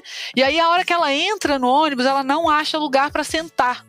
Aí ela guarda o livro impresso e pega o celular e lê continua lendo, sabe? Por quê? Porque em pé no ônibus o celular fica um pouquinho mais confortável. Isso é a vida das pessoas, é como elas efetivamente lidam com as tecnologias, o livro que ela tem que ler, enfim. Isso não é besteira. Agora, quem é que vai dizer você deve ter só o livro impresso, viu? Não pode ter o digital. Não, não, não tem isso, né? E, e, e aí é a coisa das práticas sociais. Tem nome o negócio, né? Práticas sociais de leitura e de escrita. E são práticas sociais no sentido mais assim vivo, né? De como é que as pessoas conciliam as possibilidades que elas têm. Como é que eu vou achar ruim que a pessoa tenha muitas possibilidades? Né? Eu não vou achar ruim. Eu acho muito legal. É egoísmo nosso isso, né? Gente, pra que isso, pelo amor, né? A gente mesmo faz isso, né? Eu tenho coisas no Kindle, coisas aqui na tela do PC, coisa que tá impressa. Às vezes eu compro o mesmo livro para lugares diferentes, dois formatos, porque eu preciso um eu preciso levar, o outro eu preciso rabiscar, o outro. É, quem é que vai ficar decidindo para mim se eu vou ou não vou fazer isso? E qual é o melhor formato para você, né? Para você, qual é o melhor formato? Então, é, eu acho bom a gente pensar na hibridez no, real, né? Na hibridez no sentido de quantos acessos você tem, como você pode usar. No dia 25, você fez uma live no YouTube falando sobre a edição e circulação de livros no Brasil, do físico ao digital. Como você vê essa circulação de livros, tanto nas gerações mais novas quanto nas mais antigas? E eu acredito que você falou disso agorinha. É, exatamente, é. Eu não, não gosto de dividir é, por faixa etária, porque eu não sei se tem. Aqui no Brasil eu não acho que as coisas possam ser divididas por faixa etária. Eu acho que aqui a gente tem um, uma interseção de, é, social muito mais poderosa. É, é, as pessoas não têm acesso socialmente não interessa a idade que você tem. Você tem menino de 10 anos que nunca viu conexão à internet. É, a pobreza. A pobreza, a miséria, a falta de acesso a infraestruturas decentes, inclusive nas escolas, é que alija as pessoas das coisas. Não é a idade dela. Né? Então eu acho tudo dividido por idade, geração, isso e aquilo, mais complicado no nosso país e mais injusto também. Então, quando falam, ah, geração, não sei o que lá, eu tenho aluno que eu tenho que ensinar a usar é, equipamento, assim. Não tem, eles não têm, não têm acesso e não precisa ir longe, não. Você vai trabalhar com professores aí. Outro dia eu dei um curso para professores no interior, é, eles falando, professora, aqui para pegar a internet os meninos sobem na árvore. Agora, em 2022. Eu não tô falando de uma coisa distante, maluca. No... 2022, aqui em Minas Gerais, na região sudeste do país, já que o nosso país é dividido, é, tem desigualdades também em nível regional, né? Então, eu acho esquisito é, ficar falando de ah, menino novo sabe fazer e gente velha não sabe. Viagem. Tem um monte de gente velha fazendo coisas que meninos novos não fazem né? E os usos, eles vão mudando pelos seus interesses também, né? Tem, por exemplo, eu não tenho jogo, nenhum jogo no meu celular. Eu não gosto de jogo. E daí? Eu não gosto de jogo. Não é porque eu sou burro, incompetente, não sei jogar. Eu não gosto de jogo.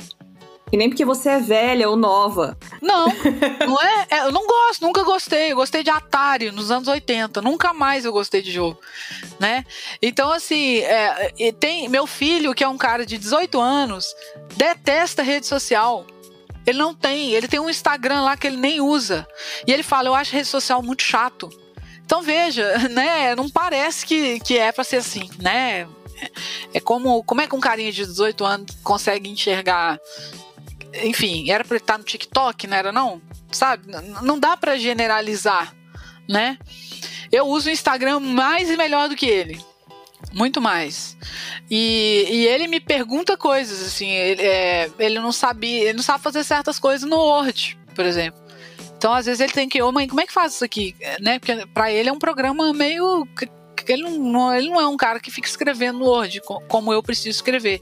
Então, é, eu acho que a diversidade disso aumentou e tem que aumentar. Mas a, a gente tem que ter uma infra muito melhor, né? Uma infraestrutura tecnológica muito melhor. A gente tem que ter, as pessoas têm que ter condições de acessar muitas coisas. Isso, que eu estava dizendo, né?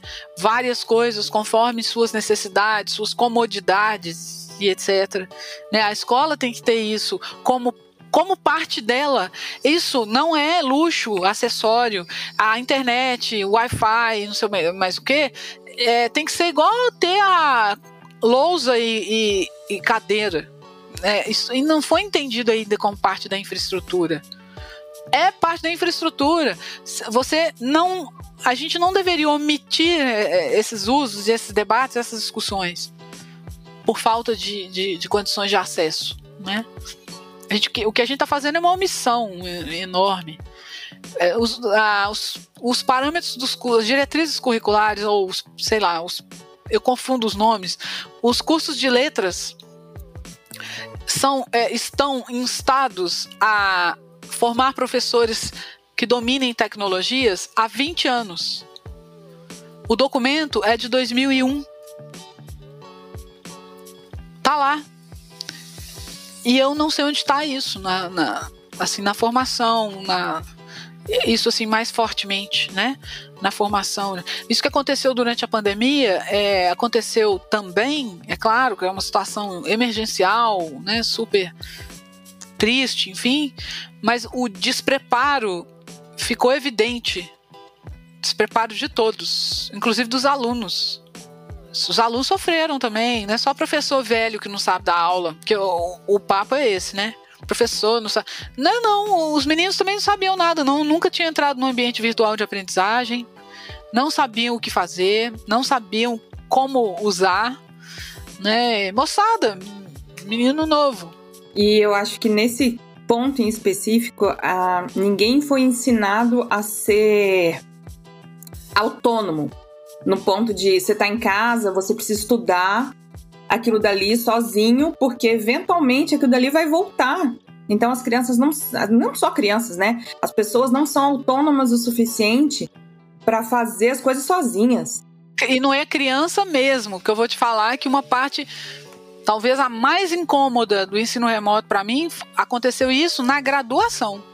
Pessoas que estão fazendo curso superior, que tinham muita dificuldade de ter autonomia. E isso é toda uma geração que é afetada e a gente descobriu que toda uma geração e não assim, não crianças, não adolescentes, mas toda essa esse de hoje não é, assim, não posso dizer que todos não tenham, mas uma maioria não tinha essa autonomia de conseguir fazer as coisas sozinho.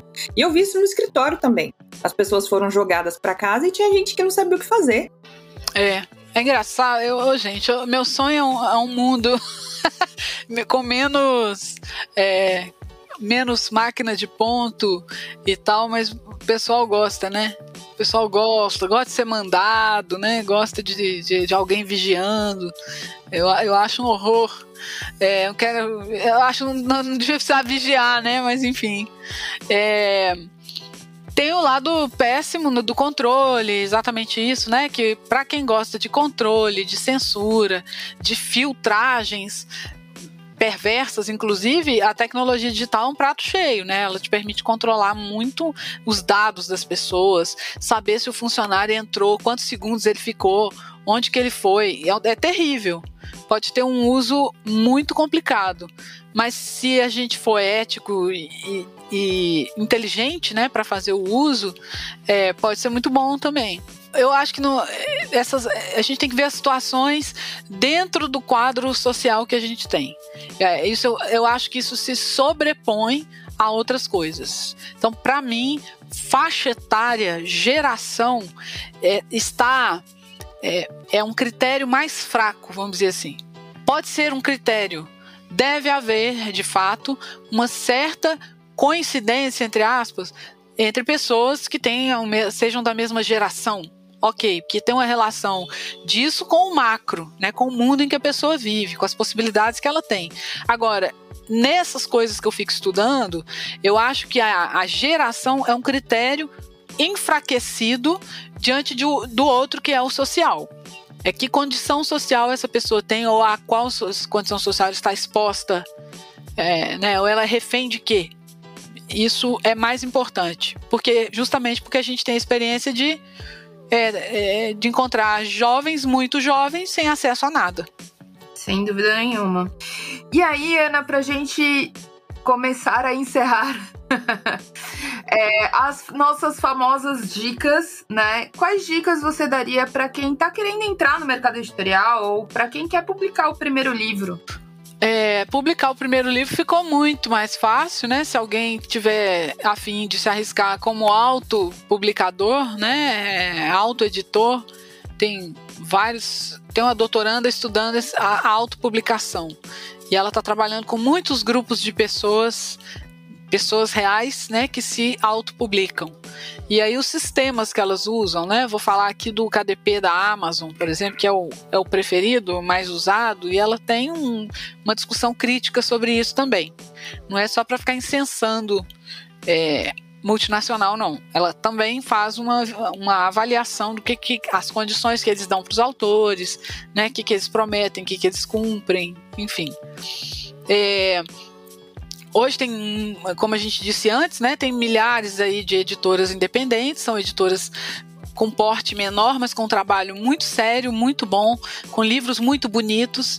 É, então é, é, mais fácil você encontrar uma editora. Né? Eu tenho alunos que mandaram seus originais para editoras e foram aceitos e publicaram seus livros sem pagar nada. É, edição mesmo, daquele jeito que a gente gosta, né? A editora banca a obra, né? É, então, assim, Hoje tem mais possibilidades se as pessoas quiserem, elas podem achar mais fácil, procurar, é, tem que ter um pouquinho de cara de pau, né? Perder a vergonha, perder a timidez. É, eu acho que é, para quem quer se publicar, é isso. Achar espaços na internet, tem muitas revistas literárias, por exemplo, se for literatura, muitas revistas literárias que recebem as coisas. Então, não é por falta de espaço, não, eu acho. Agora, para quem quer entrar para trabalhar no mercado editorial, em alguma, não sei, a pessoa pode querer fazer revisão de texto, pode querer ser editor, pode querer fazer curadoria de alguma coisa, pode querer ser designer, né?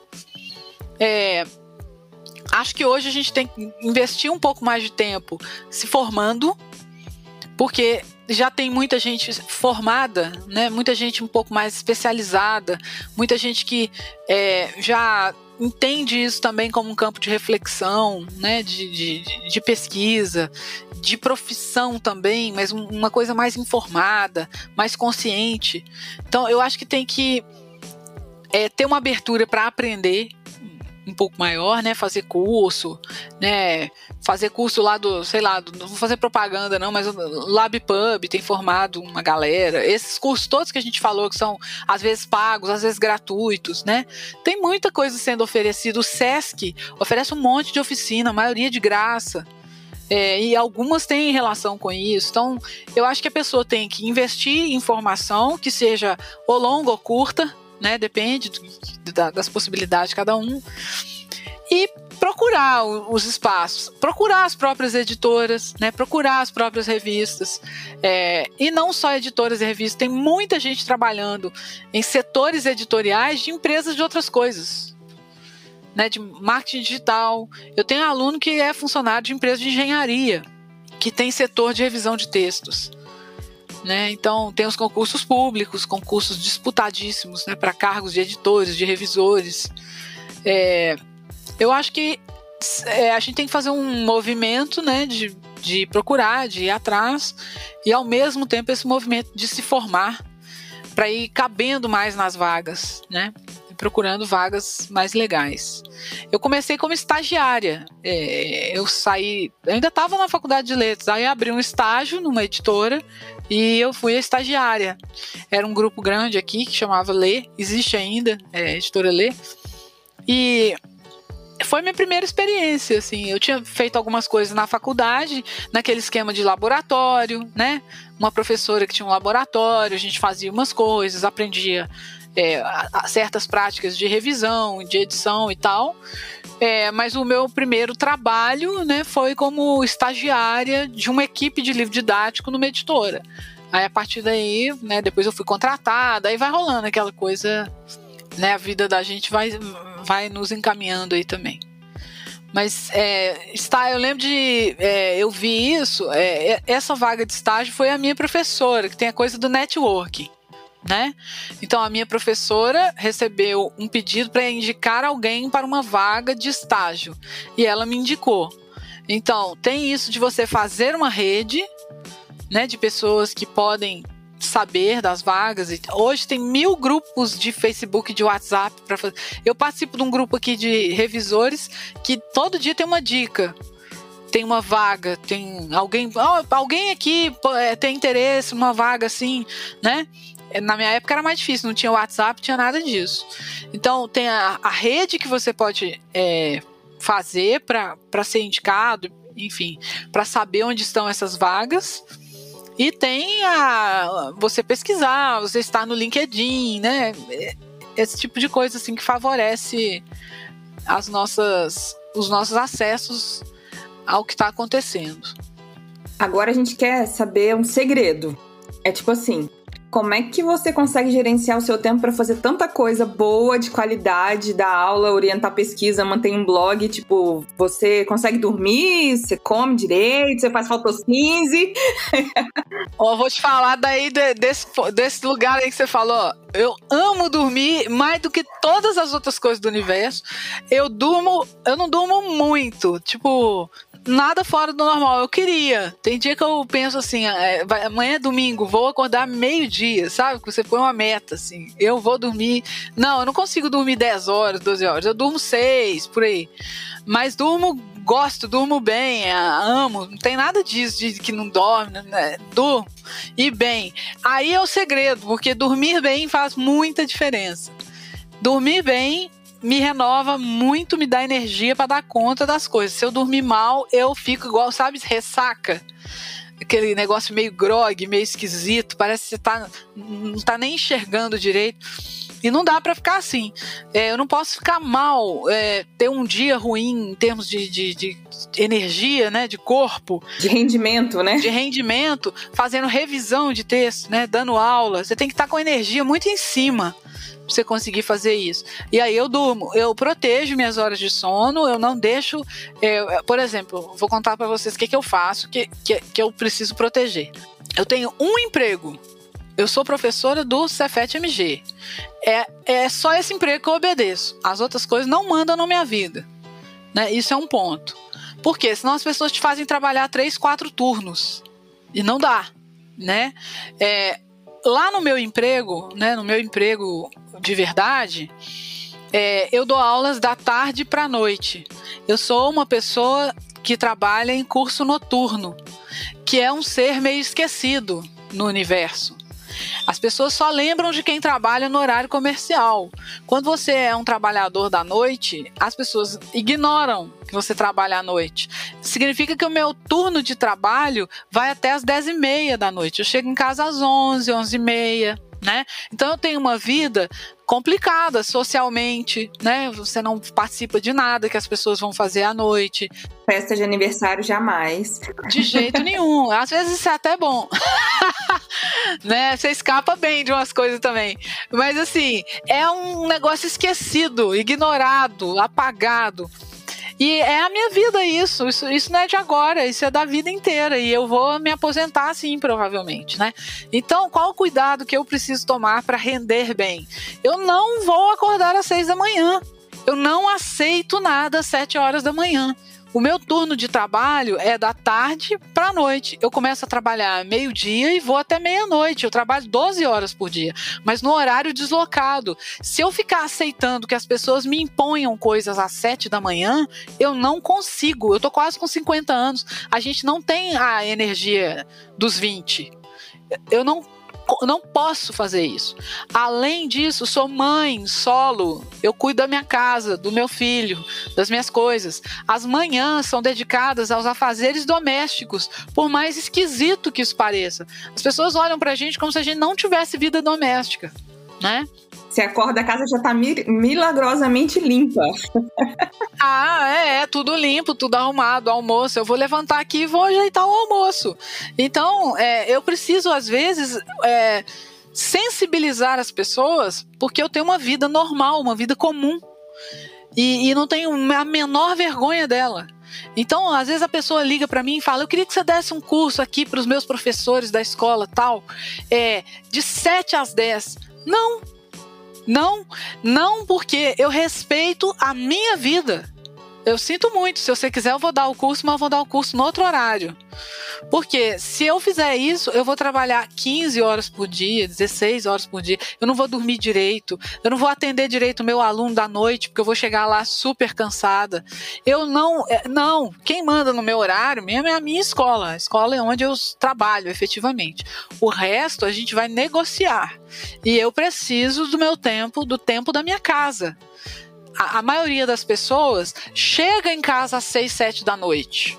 E aí, quantas mulheres nós conhecemos que vão fazer o seu terceiro turno a partir das 8 da noite? Elas vão chegar em casa, elas vão pôr roupa para lavar, elas vão arrumar o lanche, o jantar, elas vão deixar as coisas preparadas para o dia seguinte, né? Quantas mulheres vão deixar, eh, chegam em casa do trabalho à noite pensando o que deixar para o almoço amanhã? O que, que o filho vai levar para o lanche da escola, que estuda é três turnos, né? Eu faço isso invertido, porque à noite eu não estou em casa, à noite eu estou trabalhando na escola. Então eu preciso fazer isso de manhã. O seu primeiro turno é o, te o terceiro turno da maioria. É, é, o terceiro turno da maioria. E, e, as pessoas ignoram isso. Ignoram mesmo, ignoram no sentido assim, nem pensa que você pode ter uma vida assim, né? Então eu preciso proteger essa vida. Eu faço isso protegendo é, o meu sono, que é absolutamente fundamental para eu conseguir levar isso. E se eu tiver um, um, sono legal, eu vou conseguir fazer todas essas coisas sem morrer né, no meio do caminho. Se chegar às 5 da tarde, imagina, gente, 5 da tarde eu tenho que estar no pique total, porque eu vou começar as aulas da noite, né, às 7. É, não, não dá, não dá fisicamente. Não é, não é nem, né? E tem a coisa do envelhecimento que, que você vai sentindo, né? Que, que você aguenta menos à medida que o tempo passa. É uma coisa. Eu fico muito atenta a isso, assim, para não. É, para não me fazerem agir como se eu tivesse 20 anos menos, né? Eu preciso é, monitorar isso, essa coisa do, do, envelhecimento, das energias que eu preciso dispensar para as coisas. É, tenho um imenso amor pela maioria das coisas que me vêm fazendo. Eu não faço isso por acaso, eu faço isso porque eu gosto gosto de fazer, mas como eu gosto de fazer, eu, eu troco. Então não tem muito segredo. É matemática. É matemática. É, eu não sou mais, há muito tempo, uma pessoa que gosta de ir pra rua. Eu não sou mais uma pessoa que vai pra balada. Eu não sou mais uma pessoa que gosta de uma vida social super mega intensa.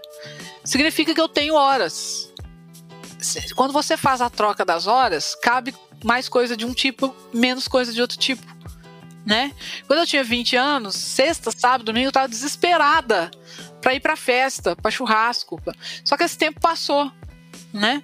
Então hoje eu vou a pouquíssimas coisas. Pouquíssimas coisas me tiram de casa. Significa que aquelas horas todas são convertidas em horas de outras coisas que eu quero fazer. E, e não são exatamente obrigações, não são coisas que me torturam, não são coisas terríveis, são coisas que eu quero fazer. Então eu troco aquele boteco que me fazia, do meu ponto de vista, perder quatro horas por quatro horas de escrita literária. Aí fica parecendo que eu faço um montão de coisa. Na verdade, eu estou usando as minhas horas, que são minhas, para fazer o que eu quero e não fazer o que eu não quero. Então, chega uma hora na vida que você, por exemplo, começa a ter coragem de dizer não para determinados compromissos sociais que você fazia só para agradar alguém. Né? Eu acho que todo mundo tem isso. Aquele dia, aquele dia que você fala, nossa, eu vou ter que ir no não sei o que, de não sei quem, aquela pessoa que você nem tem muito contato, mas tem que fazer uma média. Aí chega uma hora que você fala, eu não vou fazer média mais não. Entendeu? Não vou. Sabe assim? Isso é um ganho, isso é um ganho da, da, da idade, do, né, do, enfim, do, do, que você vai aprendendo socialmente, né? E tem outras coisas que eu falo, todo mundo ri, acha que eu tô brincando, mas eu não sou uma pessoa casada, libera muitas horas. né? Eu já fui casada, eu sei o que eu estou falando. né? Fui casada duas vezes. E acho que faz uma diferença muito grande. Por quê? Porque eu não tive a sorte, acho que poucas mulheres têm, inclusive. É, é, é, a minha avó, gente, a minha avó, a minha avó, mãe do meu pai, uma mulher de outro tempo, de outra época, conservadora, machista. Mas ela falava umas frases assim, lapidares. E a minha avó falava assim: casamento só é bom para o homem, para a mulher não é não. O que, que ela queria dizer? Que a mulher ficava com a sobrecarga, né? O que, que eu, eu vivi né, nessas histórias, e acho que a maioria é, é, funciona meio assim. Os homens às vezes funcionam como outros filhos. Então, em vez de aliviar, você gasta mais tempo fazendo. É, em vez de você trabalhar para você e para um, para você, para dois, você trabalha para você, para um, para dois, para três. Aumenta a sua carga de responsabilidades, tarefas, tarefas domésticas. Né? Você tudo tem que pensar por vários. É claro que o seu tempo vai nisso aí, né? Então eu tenho um filho já com 18 anos faz uma diferença enorme você ter um filho de dois, um filho de quatro, um filho de seis, um filho, de, né? Eles vão ficando teoricamente mais autônomos. Então a minha condição de sentar no escritório e ficar várias horas aqui era muito diferente quando meu filho tinha cinco anos. Com 18, o cara nem fica em casa. né? Tem a namorada, vai pra casa da namorada, some lá pra casa da namorada, sobram horas, sobram horas para mim, né? Ele não está em casa, às vezes ele não tá em casa, não vai almoçar em casa, eu não tenho que me preocupar com o almoço meu e dele, com as coisas que ele gosta, não gosta. E aí, não ter, não ser uma pessoa casada, é, principalmente casada com figuras que não tornam as coisas divididas, né? Não tornam a vida mais leve, ao contrário, elas pesam sobre os nossos ombros, vale para homens, mulheres, etc. Geralmente né, a gente sabe qual é a situação geral. É, também me libera horas. Eu não sou uma mulher que precisa acordar e ficar resolvendo milhares de coisas de um monte de gente, né? É, a minha casa é uma casa muito funciona muito objetivamente, muito praticamente. É, eu sou virginiana da casa que adora uma rotina, né? Então assim, ter uma rotina muito sistematizada. É, isso faz as minhas horas parecerem mais, né? Eu não me levanto e começo a, a, a, gastar horas com milhares de outras coisas, né? Sim, ontem eu pus a roupa para lavar, mas eu pus a minha. né? Assim, pus a minha roupa para lavar. Diferente quando você tem que administrar várias outras situações. Então, assim, é, é, eu não estou falando que as pessoas não devam né, se casar, etc. Mas eu acho que a gente tem que prestar atenção nisso. As suas horas são gastas como? Né? Então, para eu conseguir escrever bastante, para eu conseguir dar aula, para eu conseguir preparar tantas coisas, né? editar isso e aquilo, é, são horas. São essas horas. São as horas que eu não gasto fazendo outras coisas. Eu tenho uma notícia triste. Nós chegamos ao final do nosso podcast. Essa tinha sido a nossa última pergunta para Ana. Que bom, que bom que é triste. né? Que bom que é triste. Obrigada. Obrigada pelo papo aí, pelas provocações. Com certeza. Muito obrigada por ter aceitado o nosso convite, Ana. E se você quiser nos mandar uma história, sugestão ou interagir conosco, é só mandar um e-mail para batendoprova@gmail.com ou nos seguir no Instagram e Facebook Batendo Prova Podcast. Estamos curiosos e ansiosos para saber o que você tem a dizer. Novamente, muito obrigada, Ana, por ter aceitado o nosso convite, foi incrível. Eu que agradeço. E este episódio foi produzido por Teresa Castro, design e apresentadora, Giovana Matoso e Damares Barradas, apresentadora. Elaine Lima e Tati Oshizumi, produtoras, Pablo de Souza, editor, Olivia Zamboni, redes sociais e revisão, Stephanie Justino e Tatiane Marchetti, roteiristas. E muito obrigado, gente. Até a próxima. Muito obrigada, Ana. Valeu, até mais. Obrigada, gente. Ana, foi demais, viu? Obrigada.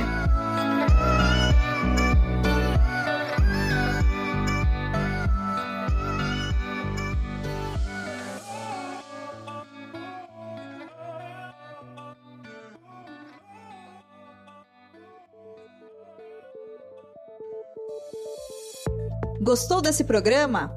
Bom, né? Ele faz parte da campanha Hashtag o Podcast é Delas 2022. Procure pela hashtag durante esse mês de março nas suas redes sociais e encontre muitos outros programas promovendo mulheres no podcast. A lista completa dos episódios você encontra em o podcastadelas.com.br.